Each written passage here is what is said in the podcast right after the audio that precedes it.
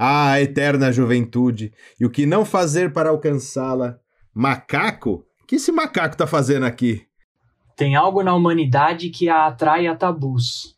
Pode ser um nome sugestivo, uma cirurgia experimental com genitálias ou substâncias banidas.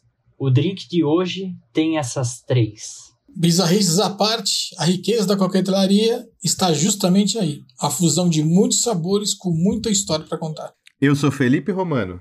Eu sou Gustavo Zaparoli. E eu sou a Lê Stagete. Seja bem-vindo. Você é nosso convidado deste programa. Aceita um Monkey Gland? E você, vai beber o quê? Começa agora Barman das Horas Vagas Cultura Alcoólica para Amadores.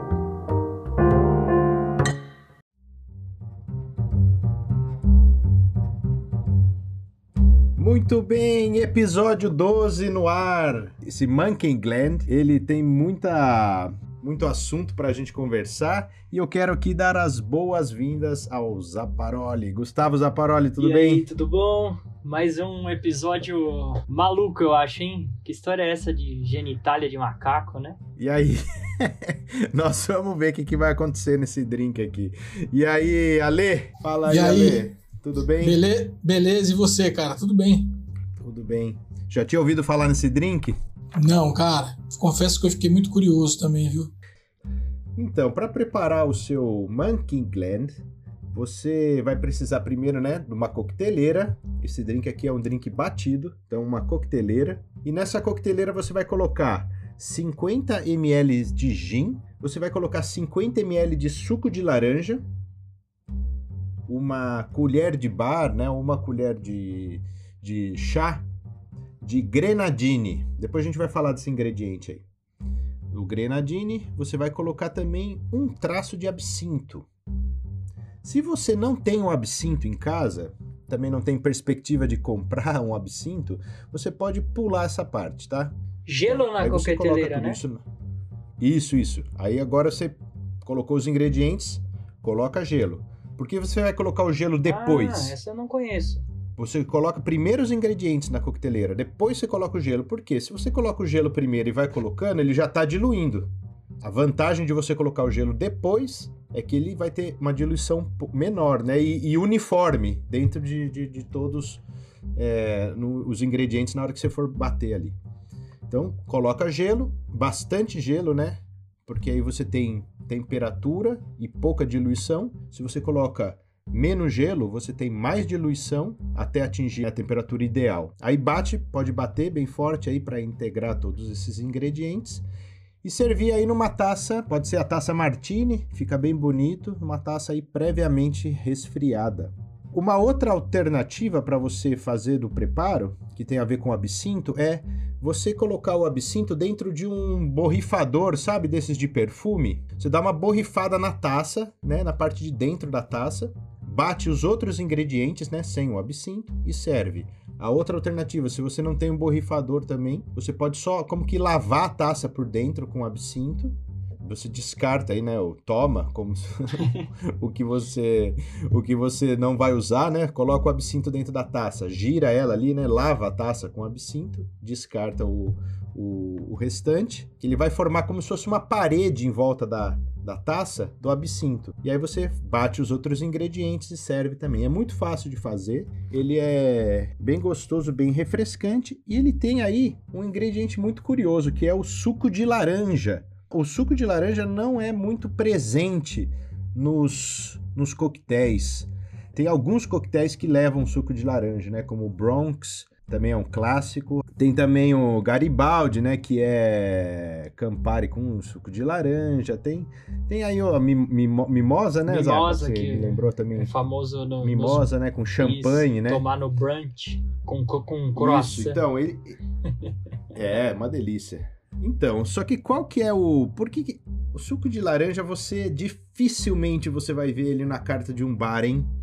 São só os bares que conseguem muito rigor e muito controle no suco de laranja tem a capacidade e a possibilidade de oferecer isso na carta do bar. Porque o suco de laranja, diferente do suco de limão, né? Tem muitos coquetéis com suco de limão. O padrão do suco de limão, ele é ele é mais fácil de você controlar a, a qualidade, né? Não tem tanta variação assim das safras e da, da qualidade mesmo do limão, né? Agora você pega uma laranja, tem primeiro que tem vários tipos de laranja e a chance dessa, dessas safras, dessas laranjas estarem um pouco mais ácidas, menos tem muita variação no suco de laranja. Então por isso que ele é, ele faz toda a diferença. Você vai fazer esse coquetel com uma, um suco de laranja natural mesmo, tá? que você compra dentro de uma, né, já pronto numa garrafa, um suco de laranja de caixinha ou um suco de laranja espremido na hora, são três coquetéis completamente diferentes. Ele, ele pode ser muito ruim, esse coquetel, se você faz com o suco de laranja errado. Então aqui eu recomendo que você pegue uma laranja doce, uma laranja fresca, esprema o suco, esses 50 ml aí, para fazer o coquetel. Uma laranja espremida na hora vai fazer toda a diferença para o sabor final do seu coquetel. É, a importância do suco de laranja é porque ele tá um para um com o gin, né? Então realmente ele é um ingrediente presente, não é só um traço, né? É, não é um é. toque, né? Ele é um, ele é um sabor, ele é um sabor principal, talvez até, do, né? do drink, com certeza. E o outro ingrediente que a gente também não tinha falado ainda é o grenadine, né? Ele é um xarope feito de romã e esse é outro ingrediente daqueles que a qualidade é muito importante. Uh, o ideal seria você fazer em casa, né? O xarope. Tem várias receitas que você acha na internet. Eu tenho uma receita que é fácil, que ela, ela suprime alguns ingredientes também que são complicados de achar no Brasil. Entra lá, barmendashorasvagas.com, você vai achar no episódio 12 a receita do grenadine. Só é, é bom avisar, só é bom avisar a esposa, né? Vou fazer um dia que ela não tá em casa. Ah, é, porque pô, tem que Faz aprender. uma lambança, né?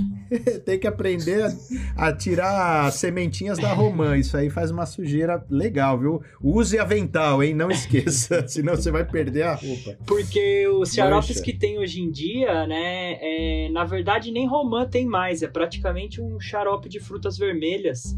Quase o que a gente conhece aqui como groselha, né? Essa groselha de mercado mesmo que temos por aqui.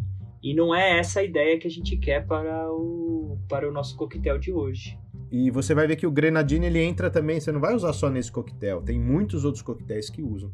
Nesse caso aqui, ele também é o adoçante do nosso do nosso drink. Você vai receber a doçura é, desse coquetel, vai vir, né, dependendo também do suco de laranja que você tiver, mas ele vai ser ali o, o adoçante. Então, se você achar que precisa de um pouquinho mais açúcar, não coloque açúcar, não coloque xarope de açúcar. Você aumente a proporção do grenadine.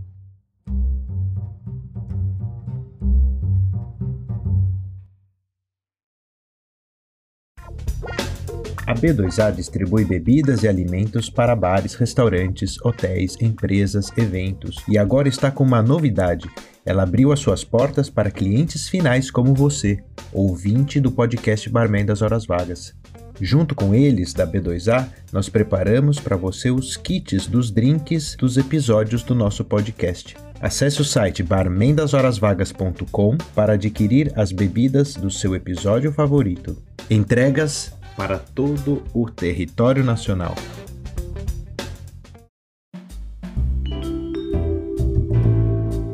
Bom, o inventor do drink de hoje foi Harry McEnroe, do Harry's New York Bar, em Paris.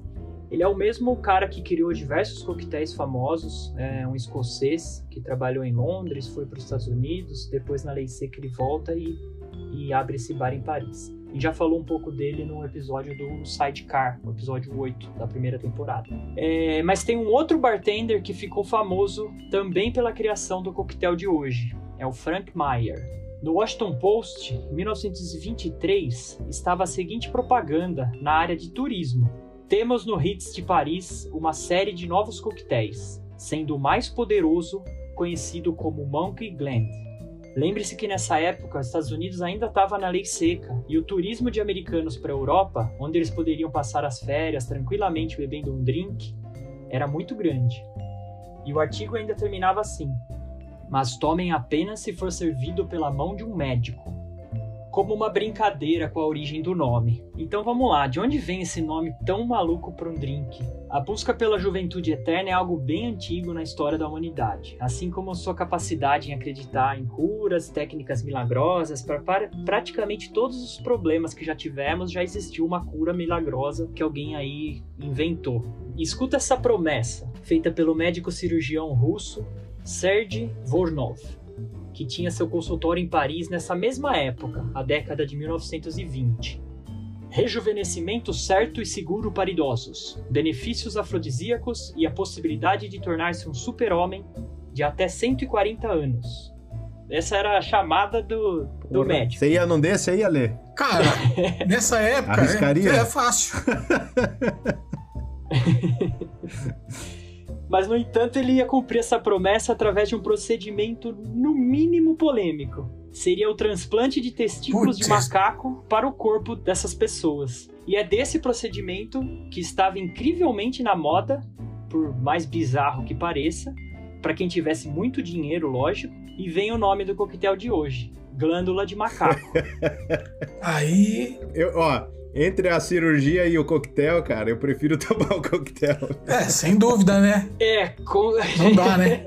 Então, junto com essa brincadeira com o médico, o, o criador do drink colocou o absinto, que era uma bebida conhecida já na época por ter propriedades alucinógenas e afrodisíacos. Ele já era proibido em 1920 em praticamente o mundo todo, mas essa é a ideia de colocar um traço de absinto, é mais pra dizer que tinha também absinto, que era uma bebida toda, tinha, existia todo um folclore, né, a fada verde e tudo mais nessa época.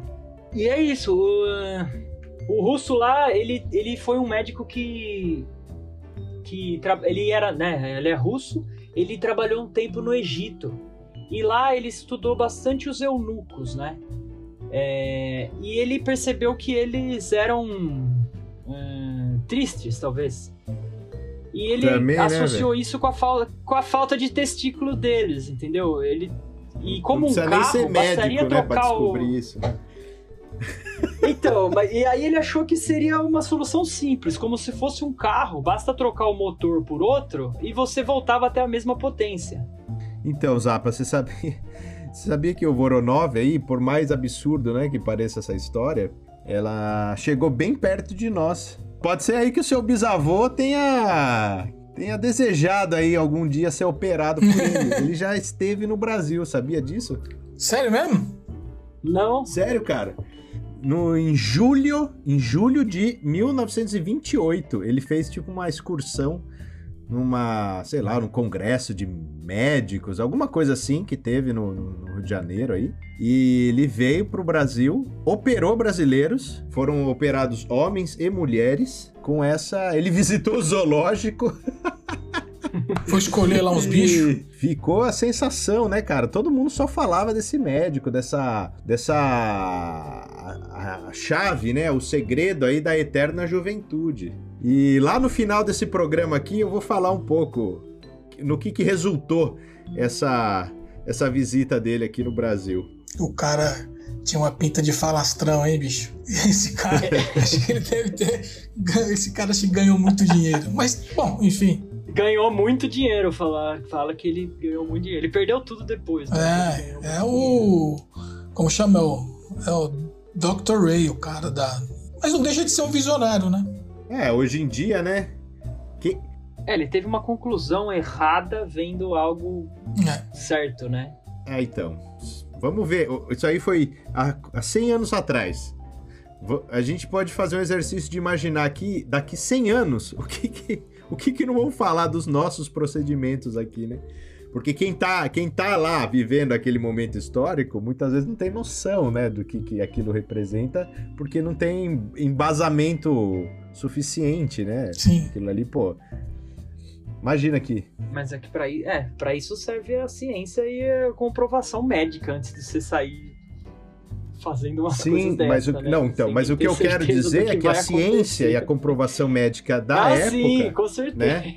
com Eu não sei nem como é que era direito esse negócio, porque será que simplesmente colocava o testículo lá dentro da barriga do cara ou ligava? Não, não, era assim, eu- eu- vaso sanguíneo? Não, é- e- era por enxerto. Só jogava lá Era dentro? por enxerto. Ele cortava o testículo do macaco em pedaços pequenos e colocava Puta, pior ainda, então, não faz o menor é, sentido, é, né? e colocava esses pedacinhos junto do testículo masculino. Nossa, É. que bizarro, pior ainda, então, a história toda.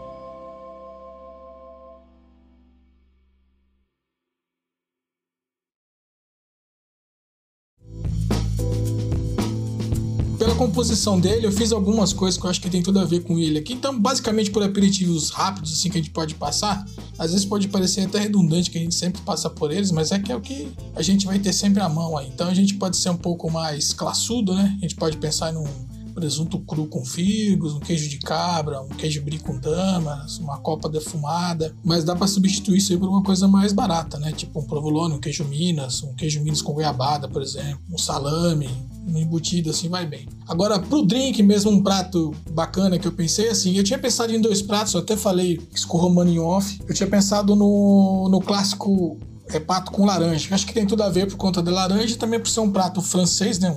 Clássico francês, pela origem do drink também, né? Mas é, o prato com laranja eu vou deixar ele no site lá no barmendosrosvagas.com, uma receita original francesa para quem quiser fazer esse, servir esse prato junto com o Monkey Gland. Agora, é, o que eu pensei aqui, que até o Romano tinha falado ali, dá uma olhada nesse prato, cara. Eu fui ver, eu achei sensacional. Achei sensacional também por conta da história que tem por trás do prato, né? Que é o próprio Serge Varanov, que se chama, ele se chamava Samuel Varanov, né? Ele foi pressionado a sair lá da- das suas origens judaicas e mudou até de nome, virou Serge Varanov. E o que que esse, que- o que que é legal aí nesse cara é que a gente tem um prato chamado fileto Varanov. Na cabeça do, do, do Varanov é um prato que ele mesmo vislumbra, ele mesmo fala desse prato. Ele fala que esse prato ele tinha a capacidade de atrasar a velhice e revitalizar a energia juvenil das pessoas. Então, o cara, você vê que ele dá uma viajada até o na cara comida. é né? fissurado no tema, né, mano? Ele é, cara. Tudo é. Você vê que ele não perdia tempo, né? Ele não perdia tempo. Falou: olha, eu não vou cortar só o saco do macaco, vou dar você um prato genial aqui que vai te ser mais jovem. Sensacional isso aí, cara. Sensacional, né, cara? E, e aí, qual que é desse prato? E, olha, esse prato é uma. Cara, é maravilhoso esse prato. Existe um prato no Brasil que chega perto dele aqui, que a gente aqui em São Paulo a gente conhece muito, não sei como que é no resto do Brasil, mas aqui tem o Oswaldo Aranha. Não sei se vocês já comeram o Oswaldo Aranha. Já. Pô, isso é uma delícia, né, cara? Então é o que chega perto do Oswaldo Aranha. Nesse, nesse caso aqui do fileta Varanov, a gente vai precisar aí de miolo de contrafilé, aí de pelo menos uns dois dedos. É, se for o miolo, melhor, né? Aquela carne premium e tal. E o que, que você vai precisar fazer? Os ingredientes é o seguinte: você vai precisar de o miolo de, de contrafilé, o sal, pimenta, manteiga, creme de leite fresco, caldo de carne, mostarda de Dijon, uma dose de conhaque, é, farinha e alcaparra. É, essa, a- a- todas as medidas exatas vão estar lá no site. E como é que você vai preparar isso? Você vai pegar ali as, a- os filés de, de, de, de contrafilé e vai empanar ele na farinha de trigo, vai derreter a manteiga numa panela de fundo grosso e vai dourar esses filés não só dos dois lados, mas também na lateral. Então, dourou, assim que ele dourar, você vai acrescentar aí na, na, na- frigideira com os filés dentro ainda. Você pode acrescentar os outros ingredientes aí, que é o mostar... ou, aliás, antes de você acrescentar os ingredientes, você vai flambar ele com conhaque. É assim que evaporar o álcool, o fogo abaixar, você vai colocar o restante dos ingredientes, que é a- o creme de leite fresco, o caldo de carne, a mostarda de Dijon, é, é, e a pimenta, o sal e, e as alcaparras, e aí você vai dar ali uma. Vai, vai ficar com a colher ali, você vai ficar banhando esses filés de um lado e de outro por mais ou menos uns 3 minutos, um minuto e meio de cada lado. Você vai recolher esses filés, vai reservar para ele descansar um pouco, e você vai terminar de apurar esse creme, até que ele fique com uma, com uma consistência cremosa. Até porque, como você colocou o caldo de carne, o creme de ele vai ficar meio, meio líquido, né? E aí, depois que ele tiver mais grosso, tá pronto, tá certinho. É só você pegar esse creme, colocar em cima da carne e servir aí com uma, uma porção de batatas assadas, com, com alecrim, ou uma porção só de batata frita. Vai, vai bem pra caramba aí com o seu Monkey Glen. Que maravilhoso, hein? Obrigado, Ale. Tô louco pra provar essa receita aí. Valeu! E quem fizer essa receita pode mandar para nós uma fotinho legal que a gente posta lá no nosso Instagram. Chegou o momento do nosso quadro especial Lar Doce Bar, que como a gente falou, esse quadro ele vai ter a cada programa vem uma pessoa diferente aqui fazer uma participação no nosso programa. E a gente chamou o Laerte Araújo Lima. Ele tem um canal muito legal chamado Gin Tonic Brasil, arroba Gin Tonic Brasil no, no Instagram. E ele também é o, o apresentador de um podcast aqui, o nosso colega. Aí se você está ouvindo o podcast aí no, no, né, no seu provedor aí de podcast, você busca aí. No mesmo lugar onde você ouve o Barman das Horas Vagas, você vai poder ouvir lá o Gincast que é um, um podcast só sobre consumo de gin. E o Laerte fez uma pesquisa sobre o, o, perfil do consumo de gin do brasileiro. E ele veio apresentar essa pesquisa aqui no nosso programa. Então eu quero dar as boas-vindas e chamar e receber com muito carinho o nosso amigo e companheiro né, de podcasts aí, Laerte Araújo Lima. Seja bem-vindo ao Barman das Horas Vagas.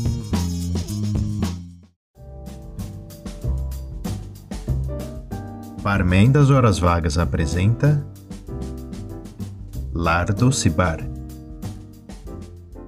Bom dia, boa tarde, boa noite. Meu nome é Laerte de Araújo Lima e eu sou o responsável do projeto Gin Tonic Brasil. Antes de mais nada, eu gostaria de agradecer ao Romano, ao Zapa e ao Ale por essa incrível oportunidade de estar aqui é, participando do podcast. Tenho certeza que durante esse Bar especial Gin Tonic, vocês vão poder terminar o episódio com muita informação e com um raio-x do que é o amante de gin brasileiro ou o famoso gin lover. Hoje nós vamos falar da pesquisa Gin Tonic Brasil 2020, a primeira e, claro, a maior pesquisa sobre o perfil do consumidor de gin brasileiro. A pesquisa ela foi feita através da internet, ela durou quatro meses e nós tivemos mais de 900 participantes. Segundo a pesquisa, 63% dos gin lovers brasileiros estão localizados na região sudoeste, seguida da região sul e nordeste. É até um pouco lógico pensar assim, né? Até porque grande parte da população brasileira está nessa região. Mas do ponto de vista da, da mixologia, isso fala de outra coisa, porque nós sabemos né, que São Paulo, Rio, até Belo Horizonte são portas de entrada entrada de novas tendências, né? Tanto da moda e não poderia ser diferente para o gin. Além disso, a gente tem que ver também que é, principalmente São Paulo e Minas Gerais são estados que têm uma tradição muito grande no interior de fabricação de cachaça e a migração é, dessas destilarias que fazem cachaça para fazer gin aconteceu de uma forma bem natural nessas regiões. Então isso explica bem um pouco esse perfil localizado nessa região. 58% do público gin lover descobriu a bebida nos últimos 18 meses o que mostra realmente que muita gente ainda está vivendo essa onda de expansão do gin, né? Realmente o gin está na moda. E para finalizar essa parte do perfil, não podemos deixar de dizer, né, que 66% do público gin lover no Brasil é feminino. É isso mesmo. Não é à toa, né, que o gin é o queridinho das mulheres, nas bares, nas festas e na balada. Além disso, 93% dos entrevistados confirmaram que o gin veio para ficar, que não é moda passageira. Então eu espero que, baseado nesse, nessa afirmação, né, nós possamos ter até mais episódios aqui é, falando sobre gin. Vamos falar agora sobre o consumo de gin. Um dado bem interessante que a pesquisa nos mostrou é que o consumo médio semanal do gin love brasileiro ou seja, 84% dos gin lovers consomem entre 1 e 5 coquetéis de gin por semana. É um dado bem, bem interessante, sobretudo se a gente compara com outros países. Então, por exemplo, comparando com o Reino Unido, né, terra do gin, é, esse número chega a 75% dos, dos gin lovers. Então, quer dizer que o público brasileiro, em termos de consumo, não está tão mal na fita não, viu? O fato do consumo se fazer em casa leva a pensar também na importância né, de trazer produtos e utensílios para casa do gin lover. 45% tem em seu bar pessoal entre 1 e 2 garrafas de gin, o que eu pessoalmente considero pouco. Eu acho que um gin love que realmente que se preze deve ter pelo menos umas 5 ou 6 garrafas de gins em casa. E quando eu falo isso, é com respeito a tipos de gin, marcas de gin, propostas de gin diferente. Mas enfim, estamos só no começo. Quem sabe no próximo ano esse número aumenta mais. Mas quem bebe gin, bebe o que mais? E aí a pesquisa foi bem legal nesse dado. Claro, a vodka, a prima irmã do gin, é o destilado que os ginlosos brasileiros também costumam beber atrás do gin, com 31% das respostas. Logo depois vem o whisky e a cachaça. Sim, o nosso destilado tradicional ocupa o terceiro posto com 18% das respostas. Quando a gente perguntou ao gin lover como é que ele prepara o gin tonic, né? Ou seja, qual é a proporção que ele usa entre a dose de gin e a dose de tônica. a resposta que mais foi abrangente foi a proporção 1 para 3. Ou seja, para cada uma dose de gin, 3 doses de água tônica. 33% das respostas escolheram essa como a proporção, digamos, ideal. E 18% dos entrevistados escolheram a, a proporção de 1 para 4. A gente do Gin Tônico Brasil a gente acha realmente que a proporção de 1 para 3 e até a proporção de 1 para 4 representa as, as melhores proporções para você tomar um bom gin tônico bem equilibrado. Vai depender um pouco do gin às vezes, mas enfim, entre 1, 1 para 3 e 1 para 4 você está sempre na, na zona de segurança. Para fechar, agora nós vamos falar das tendências. O gin lover brasileiro não gosta de tomar gin no canudinho, ó. Olha aí, ó. Você bartender, você dono de bar, canudinho é uma furada. 60% do público não gosta do canudinho. E o projeto Gin Tonic Brasil não poderia ser diferente, né? Além de ser pouco estético, é muito ruim para o meio ambiente, convenhamos. O gin lover brasileiro também parece ter uma consciência ambiental bem importante, até porque 48% do público valoriza o gin orgânico certificado. Bora lá, tem que ter o selinho certificado com número de registro e tudo. E sim, é um parâmetro decisivo no momento de comprar um gin a gente sabe né, que quando você faz um gin tonic, a maior parte do volume no gin tonic é de tônica. Perguntamos ao, ao gin love que importância ele dava para isso, né? E 76% do público concorda que a tônica é importante no gin tonic. Isso é uma mensagem bem interessante para todos os fabricantes de tônica e todo mundo que, que gosta de água tônica. Então, no mercado brasileiro tem várias variedades de águas tônicas nacionais tem também uma série de águas tônicas importadas que ainda custam caro pelo preço, mas a mensagem é clara. A tônica ela é também importante no gin tônica. Ela pode ser uma coadjuvante, mas é uma coadjuvante que tem um peso bem importante no coquetel. E para finalizar, nós vamos fazer o top 10 dos botânicos ou das especiarias preferidos pelos gin lovers brasileiros. É com exclusividade que nós vamos estar compartilhando isso aqui no episódio de hoje. Durante a pesquisa, claro, nós perguntamos a todos os gin lovers qual eram as especiarias, os botânicos que eles mais utilizavam ou que eles mais tinham o hábito de utilizar. Então nós podemos ranquear os 10 tops botânicos e é com muito carinho que a gente divulga isso em exclusividade aqui é, no Lar Doce Bar especial gin. Então vamos lá. O primeiro, rodela ou fatia de limão, com 11%.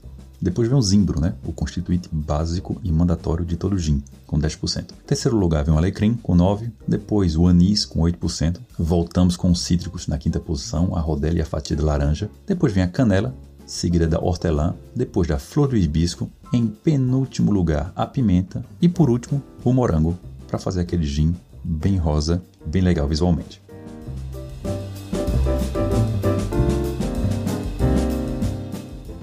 Ficamos por aqui. Espero que você, ouvinte, tenha gostado desse especial Gin Tonic feito pelo Gin Tonic Brasil aqui no Lar Doce Bar. E bem, passamos a bola aí agora para os integrantes da mesa. Um abraço. Tchau, tchau.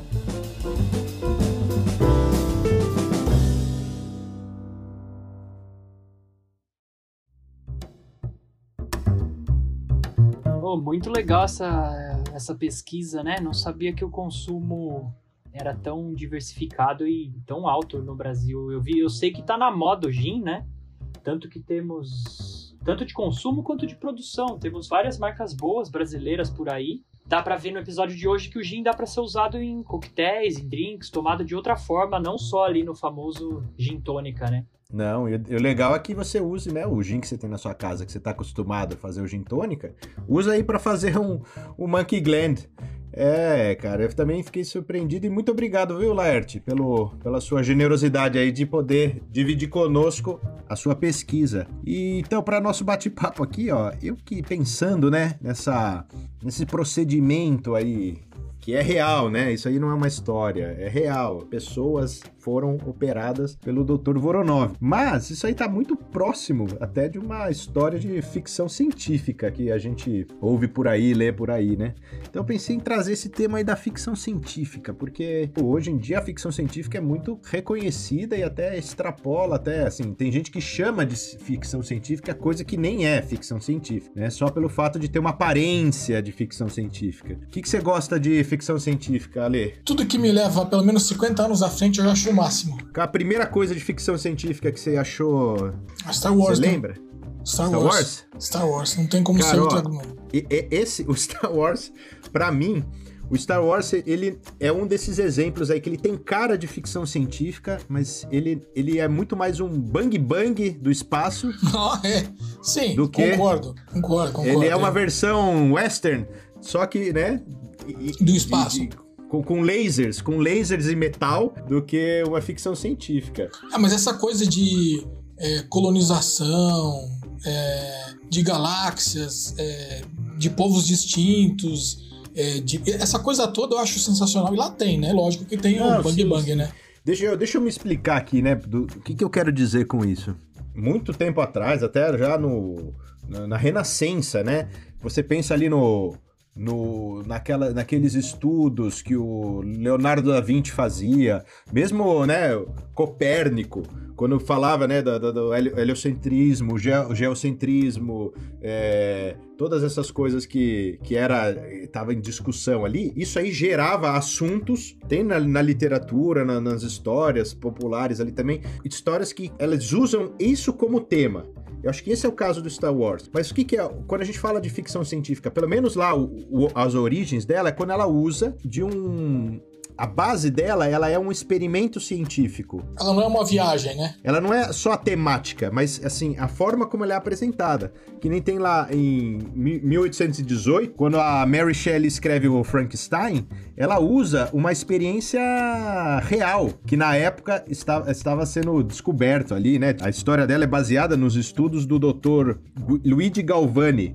A pesquisa dele era que o cérebro mandava eletricidade para todo o corpo. Então, quem- o que movia os músculos era a eletricidade que saía do cérebro. Então, eles começaram a pegar pedaço de cadáver, é, o músculo, né, de animal e dar choque. E via que o músculo mexia depois. Então, começou essa, essa ideia de... Era um, né, a ideia de ressuscitar um cadáver. E isso aí é, frutifica ali a história do Frankenstein. Depois a gente tem um pouquinho mais pra frente, 44, 1844, né? O Edgar Allan Poe, que aí ele fez a- aquilo que é fundamental pra pra ficção científica, que é a verossimilhança. Que ele contava a história de um jeito tão verdadeiro que aquilo lá parecia verdade. Ele fez vários estudos sobre balonismo, né? Na época que nem se fazia viagem de balão. E isso aí daí foi desembocar nos, nos contos do, do, do francês, como é que ele chama? Júlio Verne. Do Verne. O Júlio Verne que fez a, aquele monte de, de histórias legais Volta lá. Você já... em 80 dias, né? Viagem ao centro Isso. da Terra. Viagem ao centro da Terra, 20 ou 20 mil, mil léguas submarinas, né? todos esses contos, né, esses livros aí do Júlio Verne, eles tinham uma coisa absurda, cara, de ciência, porque uma coisa que eu pesquisando aqui pro episódio, eu também descobri isso. Os livros que eu li do Júlio Verne, ele é uma tradução adaptada, onde eles tiraram essas essas partes científicas para ficar mais, eles transformaram a literatura do Júlio Verne em uma, em uma literatura infanto-juvenil, né, de, de aventura, mais de aventura do que de ciência, mas se você for capaz de ler o livro original em francês, você vai ver lá que o cara explica, tanto é assim, aquela viagem à lua que ele escreveu lá, ele fala que o, a- o, o foguete, né, a nave lá que ele fala, ela tem que ser lançada da Flórida, que seria a menor distância até a lua. Se você vai na NASA hoje, onde é que eles têm a base de lançamento? É lá nesse lugar, cara, é tipo é um negócio Exatamente. absurdo. É, então a gente tem muitas coisas assim na, na ficção científica que depois de uns anos isso acaba Virando realidade, né? É, então, isso é muito louco. É, são coisas que me, que me agradam, assim, então eu acho legal, eu gosto dessas. É, é justamente essa, essa leitura. É a leitura do que a gente vive hoje, a realidade do que a gente vamos falar de tecnologia. Então, é a realidade do que a gente vive hoje com a tecnologia e vislumbrar a capacidade dela daqui, sei lá, 100 anos. Por exemplo, a projeção holográfica não é uma coisa fora da realidade, ela já existe. Então a gente consegue fazer uso dessa projeção para falar com alguém e tal. Então, o telefone celular, por exemplo, vai deixar de ser o que ele é hoje, físico.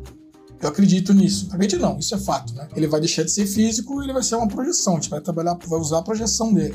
Uma coisa que me atrai muito, dá a possibilidade de você fazer o download da sua memória. Isso seria incrível, né, cara? Você poder fazer o download da sua memória e colocar isso num chip, por exemplo.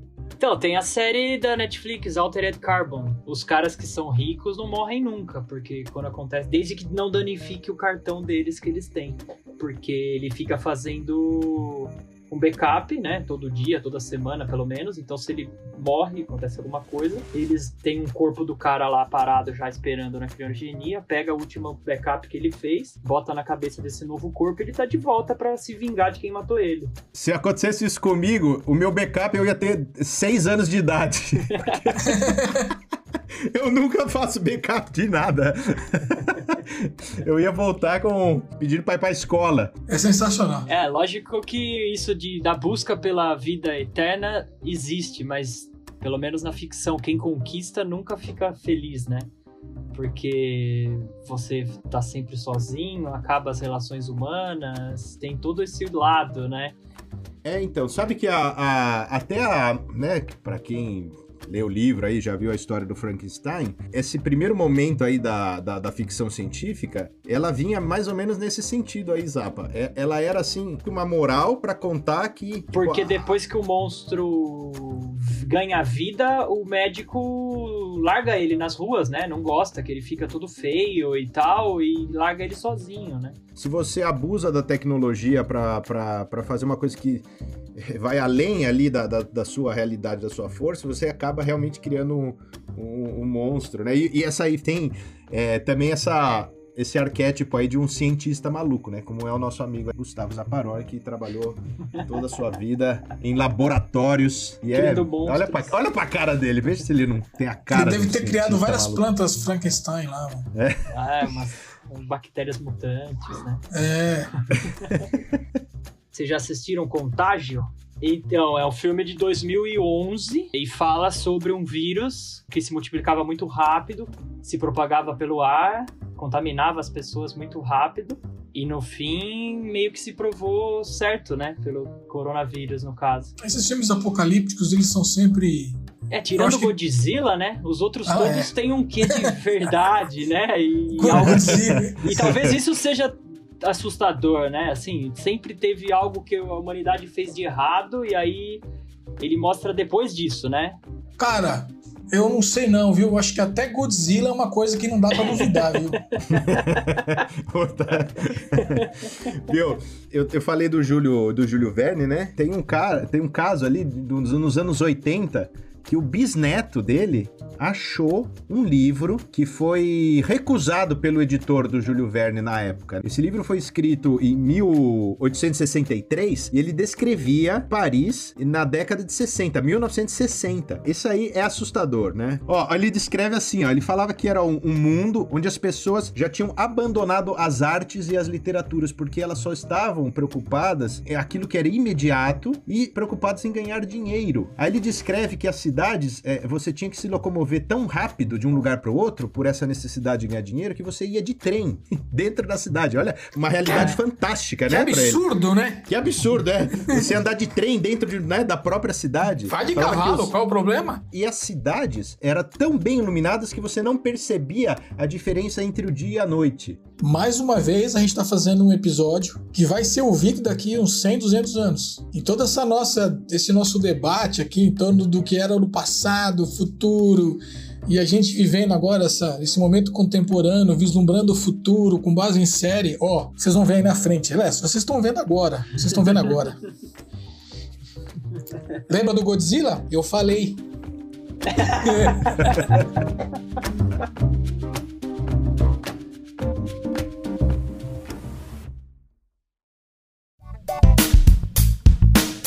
acho assim, até uns, uns, anos atrás, uma pessoa com 60 anos era velha. Nossos, nossos avós mesmo, morrer com 70 anos era normal. Acho que a gente vai estar tá mais perto dos 100 anos como nunca tivemos, por avanços na, na medicina. E... Então acho assim, talvez daqui a pouco viver 200 anos seja algo normal, mas não vai ser uma pílula mágica que vai fazer a gente viver até 200 anos, porque sei o que vocês acham sobre isso. Eu fico, eu fico pensando, sabe no que, Zap? A única coisa que me deixa preocupado com essa faixa etária aí, essa, longevidade, é o tempo de contribuição com o INSS. Eu achei que você ia falar da fila no banco, porque todo mundo ia ser Também. preferencial. Você imagina, cara? No- Nossa senhora, só ia ter velho no banco. Quando você tem, eu tenho 110, você é novo, vai pra trás, você é novo, você tem 110. Você imagina? Mas é muito louco, né, cara? Eu, eu acho que o que vale aí, Romano, é interessante, é a longevidade com a vitalidade, né? E unir as duas coisas, ou seja, você envelhecer, sei lá, tá lá 150 anos, mas você consegue dar um mortal de costas sem ter dor na coluna. Você entendeu, não? Não que você vai dar um mortal de costas. Ó, vem cá, que o vô vai mostrar é pra você um negócio. É não só é comer isso. um filé Mas é- uma vez por semana. É, tomar um bom que É, pronto. tá aí a fórmula secreta da juventude. Agora, pra fechar aqui o nosso bate-papo, eu queria perguntar pra vocês aqui, ó. É a, a gente falou, né? Ficção científica, falou desses experimentos, a gente meio que já tangeu esse assunto aí lá na, na primeira parte da nossa conversa. Mas eu queria saber de vocês o que, que é. A vida imita a arte ou a arte imita a vida?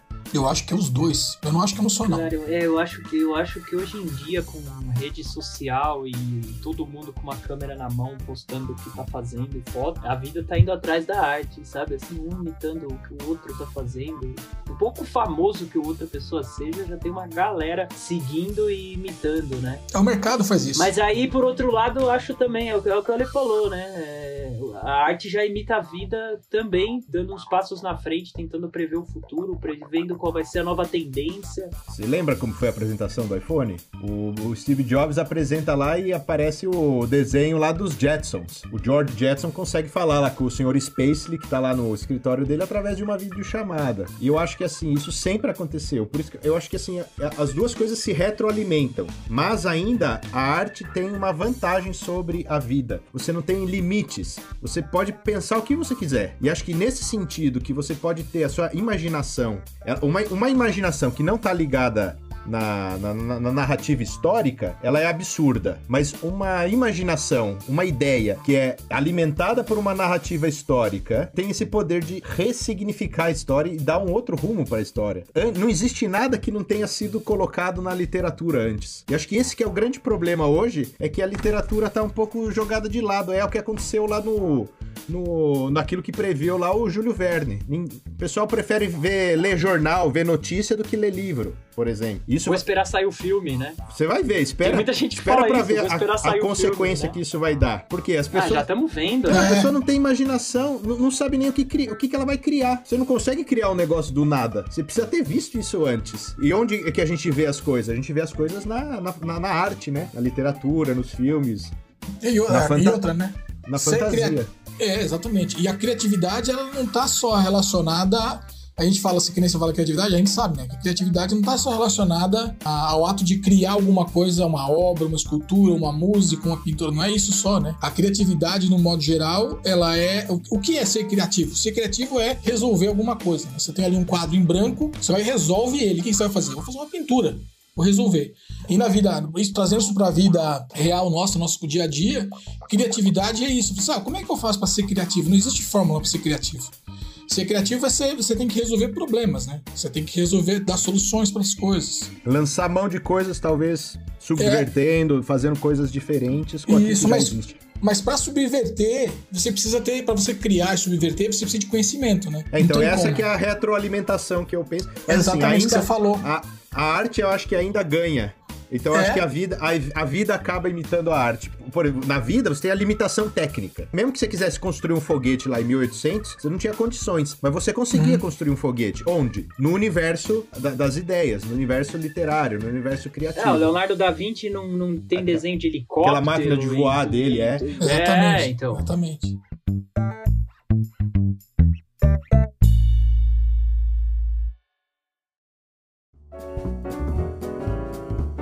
Vamos começar com a Lê. O que, que você quer, Ale, indicar pro nosso ouvinte? Eu queria deixar duas coisas. Bom, a gente falou, falou como- como a gente disse, falou coisa pra caramba já aí, né, meu? Eu acho que que eu queria deixar aqui que é legal, baseado aí até no que a gente já, já, já conversou bastante, ficção, inclusive. Uma série que eu acho que vocês, acho que o Zapa talvez já tenha assistido, que é o The Hundred. Tudo que a gente falou aqui hoje lá no, nesse The Hundred fala. Ele se passa num, num, numa terra pós-apocalíptico, né? O mundo acabou, foi uma arca pro espaço com algumas pessoas, e nessa arca o tempo começa a urgir, né? Começa a passar o tempo, as pessoas precisam sobreviver. E aí tem vários dramas dentro dessa arca, e até que 100 prisioneiros que não são, pris... são prisioneiros, são jovens, é, são mandados pra Terra por dois motivos. Um, porque eles são prisioneiros, e dois, porque seria uma forma de saber se a Terra era habitável de novo. E aí eles vêm pra Terra e eles têm muitas surpresas na Terra, além de saber que ela é habitável, tem várias surpresas, e as surpresas partem de. Aí eu não vou dar spoiler, óbvio, mas ela passa por tudo o que a gente falou aqui sobre genética, sobre é, tecnologia, sobre futuro, sobre outros planetas. É um negócio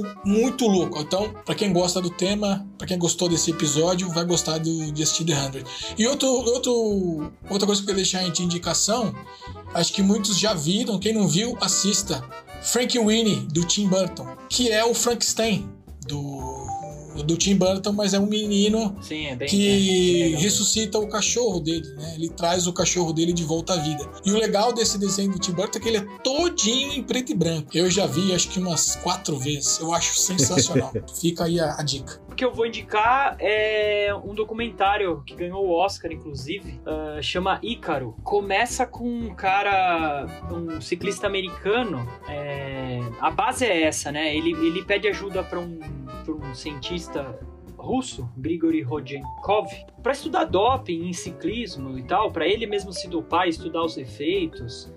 E no fim acaba descobrindo um grande esquema de dopagem na Rússia, né? Feito nos esportes. Inclusive a Rússia ficou fora das, das, Olim... Foi das banida, duas é. Olimpíadas. Banida de inverno, né? E da Olimpíada normal mesmo. É, é bem legal e mostra isso, né? O quanto. Não tão as pessoas nesse caso, porque foi algo institucionalizado, né? O governo obrigava os atletas a se dopar, fornecia inclusive os remédios e tudo, encobria, tinha todo um esquema junto com a agência de, de dopagem internacional, que caiu tudo por terra, né? E esse, e esse documentário mostra bastante isso. Eu acho meio assustador, mas é interessante para assistir. Deixo esse como uma indicação, até um pouco diferente disso que a gente tá falando aqui agora. Que mostra isso É. também, Sim. né? O quanto as pessoas estão dispostas a fazer pra. Ah, vitalidade, né? É, Um outro documentário é o Lance, sobre o Lance Armstrong. Esse é da ESPN, não sei se é tão fácil de assistir, mas bem interessante também. É outro cara aí que entrou nessa e depois perdeu tudo, né? Os sete títulos dele da volta da França foram retirados. Lembra que eu falei no começo do programa que eu tinha aqui uma, uma indicação que tinha a ver com a passagem do Dr. Voronov por- pelo Brasil, né? E óbvio, né, que ele foi assunto pra fazer música. Então, eu vou,